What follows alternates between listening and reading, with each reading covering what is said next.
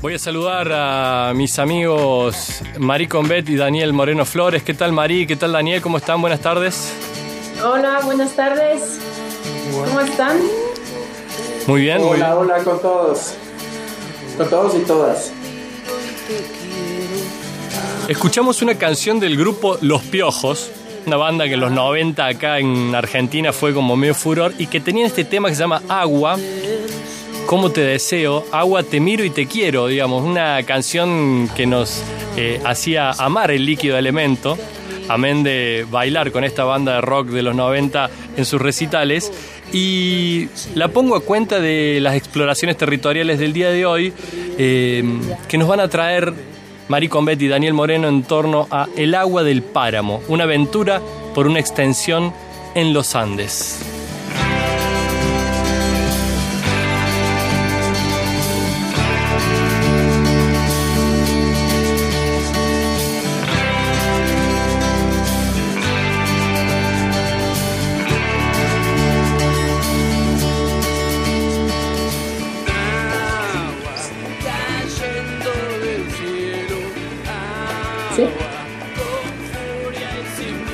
Bueno, buenas tardes a todos.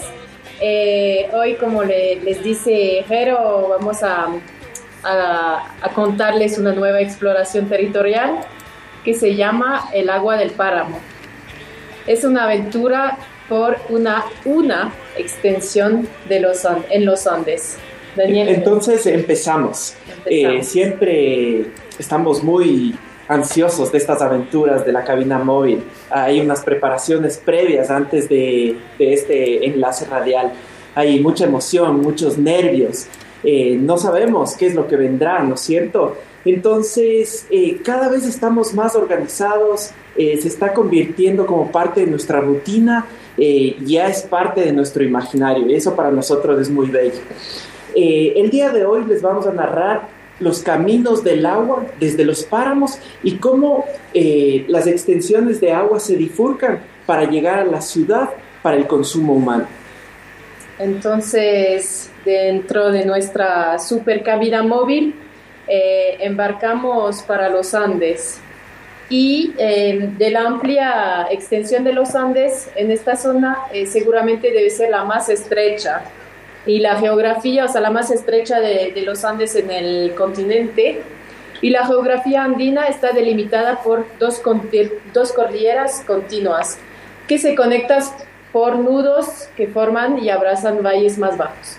En estos valles se encuentra Quito, la ciudad donde estamos viviendo, sobre la cordillera occidental. Y para hacer el recorrido del agua nos dirigimos hacia la cordillera oriental. Como les habíamos dicho, no es muy ancho y entonces eh, nos demoramos como 40 minutos hasta llegar al punto más alto, más o menos de 4.000 metros sobre el nivel del mar. Entonces subimos, subimos, subimos y eh, en el cambio de provincia eh, hay un límite en esta parte y de ahí eh, empezamos el descenso hacia la Amazonía. Para llegar acá eh, hemos pasado un callejón entre montañas, como si fuese una gran puerta al páramo. Eh, nos acoge una vegetación cambiante que cambia entonces rápidamente en la ascensión y por el viento se ve como una danza de los pajonales, como si fuese una, una falda, un- una tela y eh, así como dorada. Y el frío comienza a congelar nuestros huesos. Sí, estos páramos eh, son tierras altas, representan una zona ecuatorial del planeta y están más o menos entre los 3.000 y 4.500 metros sobre el nivel del mar. Eh, es un límite de los bosques andinos y de la parte inferior de los glaciares. Eh, son grandes ecosistemas como si fuesen unos archipiélagos ecológicos de una gran diversidad eh, biológica, ¿no es cierto? Eh, vamos cruzando por estos caminos de altura y nos encontramos con unos letreros que dice cuidado osos cruzando y nosotros flasheando un poco por ahí decimos qué increíble sería cruzarnos con uno de estos osos de anteojos con su familia y poder un poco eh, conocerles. Siempre, siempre pensamos que van, a, que van a cruzar, pero todavía no, no nos ha pasado, desafortunadamente. Y entonces esto ocurre porque, porque esta carretera va por corredores ecológicos, o sea, les está cruzando estos corredores y también son reservas naturales. Eh, esta, esta, cordillera tiene una conexión eh, muy estrecha, digamos, con algunos nevados. Eh, hay el, el, nevado Cayambe, que está sobre la línea ecuatorial, el Antisana, que casi nunca aparece, es una sorpresa verle y una emoción muy fuerte, y el Cotopaxi, que estuvo en un proceso eruptivo en el 2015. Todos estos son nevados más o menos de 5.000 metros sobre el nivel del mar, un poco más alto incluso. Eh, de los páramos nace el agua. Eh, se puede ver cómo desde ahí aparecen los bosques montanos y eh, se visualizan ríos, cascadas, humedales, lagunas. Y entonces a nosotros nos maravillan los páramos porque sabemos la calidad, digamos, que, que, emergen y cómo van absorbiendo el agua y cómo van soltando el agua poquito a poquito. Incluso en épocas más secas siguen brotando el agua. Entonces el agua es de gran calidad y es del dominio de fitogeográfico amazónico. esta zona que, que les hablamos se llama Papayacta Em, y entonces, eh, de Papayacta, ¿cómo eh, va el agua hacia Quito? Una pregunta, estamos aquí compartiendo las nuevas exploraciones territoriales de esta cabina móvil. Marie Combet y Daniel Moreno Flores desde Quito nos van convidando pequeñas aventuras, algunas más urbanas, otras más rurales, y en este caso persiguiendo la ruta del agua que llega hacia Quito. Y me encanta cómo arranca esta nueva columna en donde ya Daniel nos confiesa que para preparar esta columna que sale una vez cada cuatro sábados, ya se armó una rutina en, esta, en este dueto, en este compañerismo entre ellos dos, en donde la cabina móvil, em, según las fotos que estoy viendo, tengo información directa de Quito, Ecuador, que han mandado por, por el Google Drive, eh, donde podemos ver ya la cabina móvil con un cierto equipamiento. Antes de avanzar con la columna, Cuéntenle a la audiencia un poco cómo va equipada esa cabina móvil ya en esta tercera o cuarta edición, ¿no? Sí, o sea, digamos que tuvimos unas, unos detalles. Por ejemplo, uno era subir en este techo del carro como para ir a dormir. Y en esto fue como un recorrido hacia nuestros imaginarios, hacia, hacia nuestras locuras, porque en realidad, para confesarles, la escalera que imaginamos así tan sutil no funcionó y se rompió. Entonces fue semanas de hoy hay que hacer la escalera porque tenemos la crónica. O sea, hay un estrés como alrededor de esas exploraciones, como de cumplir y de, de curiosear el territorio, pero en condiciones un poco más confortables, porque en el momento que se rompió la, la escalera no, no podíamos subir, o sea, tocó o Menos, digamos, menos es más, como decía Miss Van der Rohe, hasta cierto punto, digamos, llega, llega un punto que la escalera, por más eh, filar, lineal y sutil que sea, tiene que soportar cierta carga. Y ustedes montaron una carpa en el techo del auto, como lo estoy viendo, eh, eh, digo, la cabina móvil está preparada solo con sus cuatro ruedas, con su tanque de combustible como todo automóvil, pero se transforma en un dormitorio para María y para mm. Daniel, ¿no? Sí, lo, importante es la comida, no hay que olvidarse de eso. ¿Cómo, resuelven eso? ¿Llevan, eh, llevan eh, una garrafita de campamento? hacen eh, ¿Tienen comida envasada, pre, prearmada? ¿Cómo es, cómo es la, nutrición de nuestros columnistas? Nos preocupa por porque obviamente bueno, son parte del equipo de arquitectos al aire y, nos interesa su salud. La, la nutrición por ahora todavía no tiene cocina, entonces se realiza previamente, pero, pero una vez sí nos olvidamos.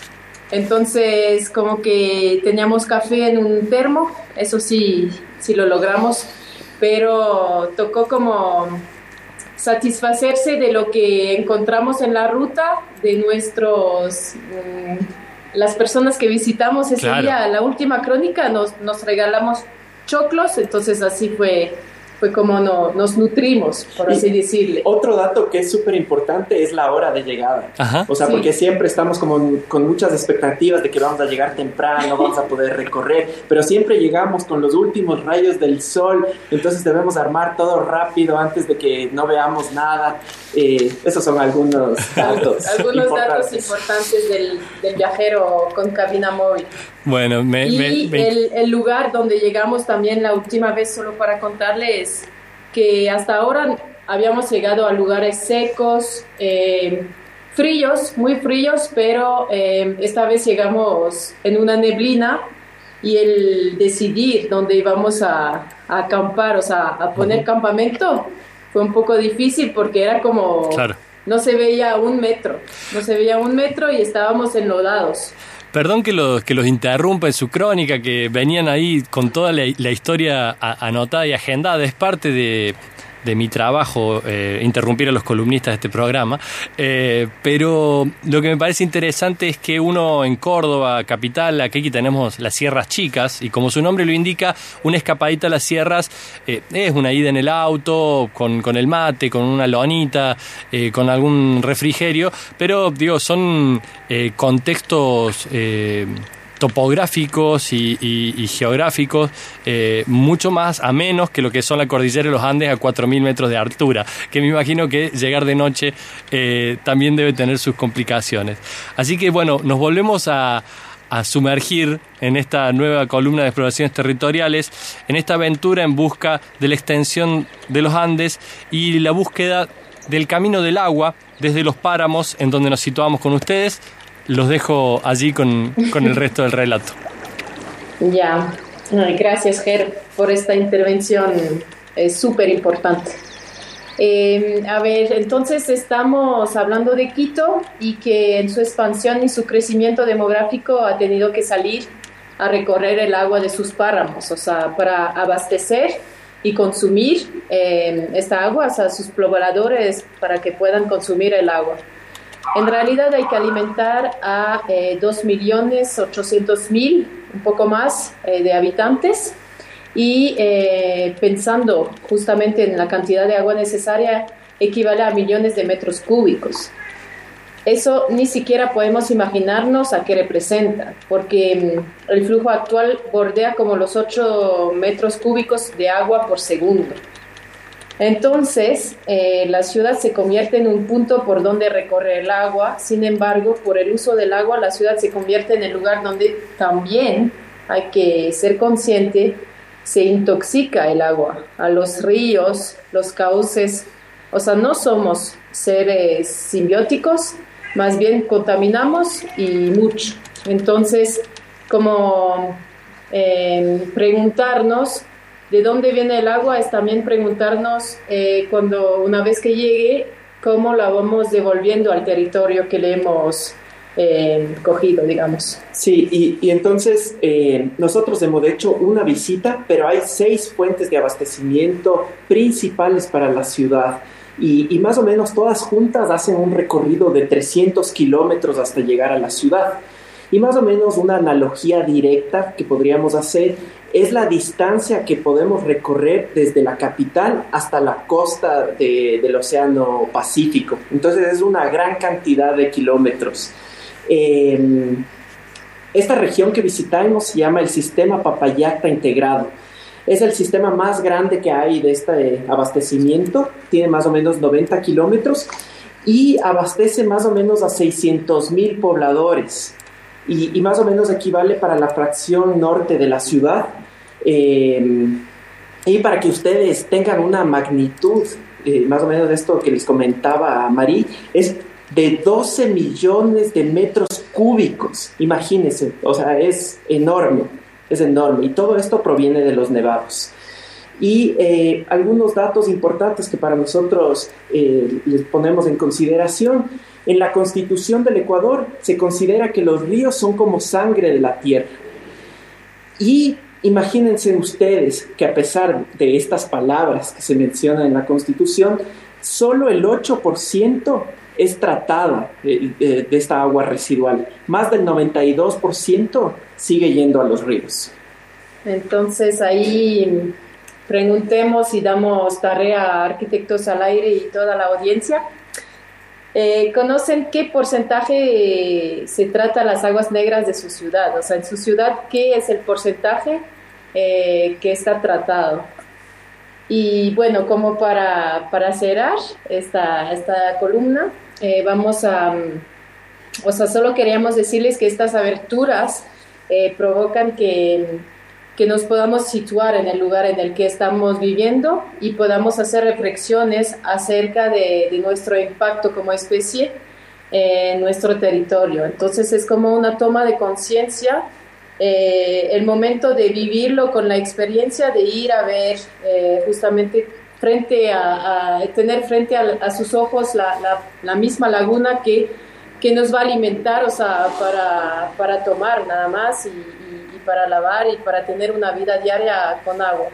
Entonces, tomas de conciencia y eso, o sea, ya, ya, ya te dejamos ser arjero con esas palabras. Aquí en Córdoba tenemos un desafío muy grande en torno al tratamiento de aguas negras de la ciudad y, la verdad que es un tema del cual eh, me gustaría involucrarme, digamos, en términos de conocimiento. Sé que es muy complicado eh, el trabajo del tratamiento de las plantas. Eh, de aguas negras y que el río Suquía, un pequeño río que, es, que cursa el centro de la ciudad y que es eje fundacional de nuestra ciudad de Córdoba, bueno, está realmente muy contaminado en torno a lo que la ciudad está provocando con esto, como vos comentás, Mari, y, me quedo con las palabras de, eh, bueno, los ríos como las venas y la sangre de nuestra tierra expresados en la Constitución del Ecuador, que, bueno, más allá de, una letra muerta en, un texto eh, patriótico, puedan significar en el presente eh, la relevancia y la necesidad que tenemos de sanear nuestras aguas, tanto las, las locales y las que arriban a, nuestra, a nuestra ciudad, ¿no? Sí, y yo, solo para concluir, esta zona que fuimos a visitar en los Andes Altos, 4.000 metros más o menos, lleno de lagunas, muchísimas lagunas bajantes de los nevados, eh, como forma natural deberían irse hacia el Atlántico.